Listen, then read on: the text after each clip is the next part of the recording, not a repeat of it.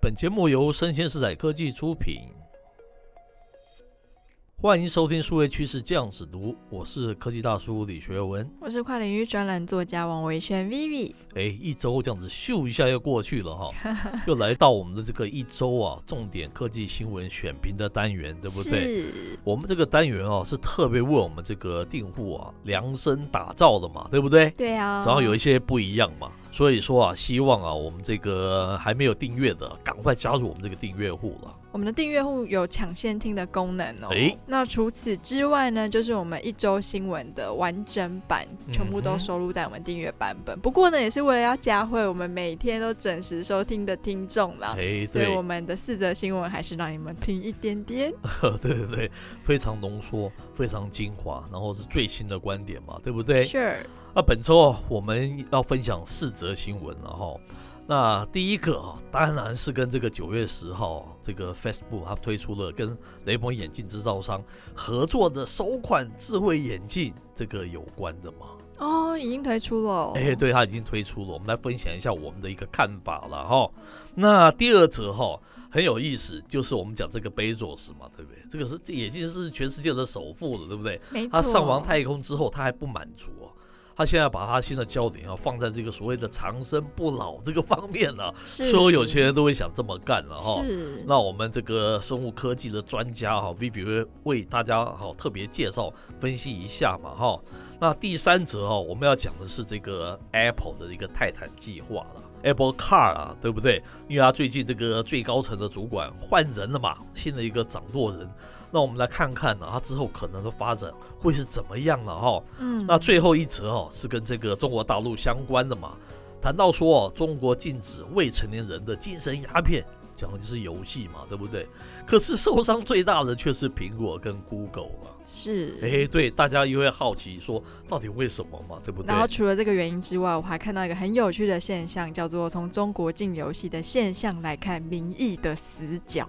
哎，这是非常有趣的一个方向哈、是我们来一一为大家做介绍了哈、我们赶快来进入到第一则的一个新闻了哈、这是来自于这个网络媒体腾讯科技，那它的标题叫做“揭秘这个佐克伯智能眼镜的雄心”，它是削弱智慧手机核心地位。我觉得这个还蛮有意思的一个看法，跟我的想法其实是不谋而合了哈、是那我们刚才说过，九月十号那个 Facebook 推出这个智能眼镜嘛，它叫做雷朋 Stories 哦，很好玩它这个名字。然后它朝着哈、哦、提供真正这个 AR 眼镜的一个目标哦，迈进了一大步嘛。那他们说用这一款这个眼镜啊，能让这个佩戴者啊，能通过一个配套，能够应用到这个听音乐呀、打电话啊、拍摄照片和短视频啊，哦，还可以将其啊分享到 Facebook，当然是分享到它旗下的各个平台上嘛，对不对？？然后雷朋 Story 代表了佐克伯他的智慧眼镜的雄心，他希望削弱智慧手机在我们生活中的一个核心地位了。嗯，啊，根据这个佐克伯他的一个说法了，他会经常哈、将这个注意力哈、转向这个智慧手机的一个不足之处哦，是啊、打他的弱点嘛哈、是佐克伯说，一方面呢、智慧手机提供了如此多的一个价值嘛，对不对？对，所以啊，当然你不会不使用那个智慧手机了。但是他认为哦，我们基本上是从口袋里掏出这个东西哦，嗯，然后让自己沉浸在里面一段时间呢、是但这不是我们所有人都想要的互动方式哦。言下之意，他就是要把这个手机的地位把它打掉嘛。嗯对不对？领导地位把它打掉嘛。这里哈、科技大叔却想要问几个问题。如果我在这个发布会的现场，我会问佐克我几个问题，我相信他蛮难回答的了。是哦，要来问问 看，我想听听 看。我现在也也来问你哈、g o o g l e Glass 你知道吗？我知道啊，你知道吗是，可是当时 Google Glass 失败嘛，失败的原因，V 你知道是什么吗？其中有一个很大的一个因素叫做了 social acceptance，叫社会接纳度。那社会接纳度当然是一个呃社会学的一个重要的一个名词了。是意思是说，不是说你这个产品多便宜，科技有多炫，你还要考虑到社会的接纳的程度嘛。嗯，哦，这个是非常重要的一点啊呐、是那我想要问那个 Facebook 的佐克伯的是，你这个眼镜跟当时之前的 Google Glass 眼镜，你们社会接纳度有什么不一样？嗯，延续着这个问题，因为刚听完这个新闻，我也有一些想法，因为我知道 Facebook 它自己就有做 VR 的 Oculus 的头盔嘛，是，那其实它也是 base 在一个类似眼镜的架构上。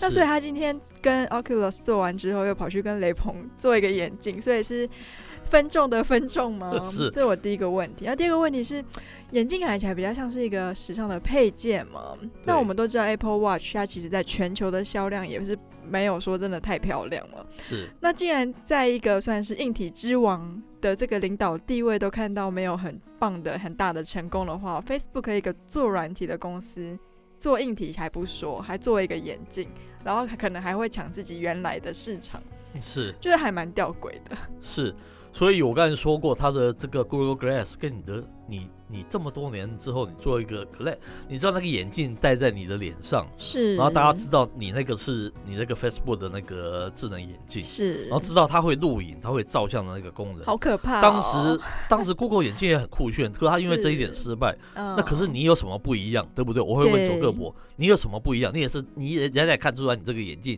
是可以录影、可以照相的。那你你这样子有解决了什么社会接纳度的问题吗？这是第一个问题哦。嗯，第二个，我想问 Vivi 啊，你用手机怕不怕撞击啊？撞击对会啊，你你怎么会怕撞击？你用 iPhone 你会怕跟人家一模一样吗？你同样用好像也 iPhone 还十一，全世界这么多人用一样的，是我讲没有错吧？嗯对不对？iPhone 九、iPhone 十、iPhone 十一都是有这么多人一起用，所以你不怕撞击，但你用眼镜会不怕撞进啊？撞哦你跟大家大家戴的都是一样的那个眼 镜，是你会接受这样子的情况我就要吗？补充一下，因为科技大叔是一个眼镜控， 是他有非常多不同的眼镜，他很希望他的就是独一无二，全世界就只有这一 把。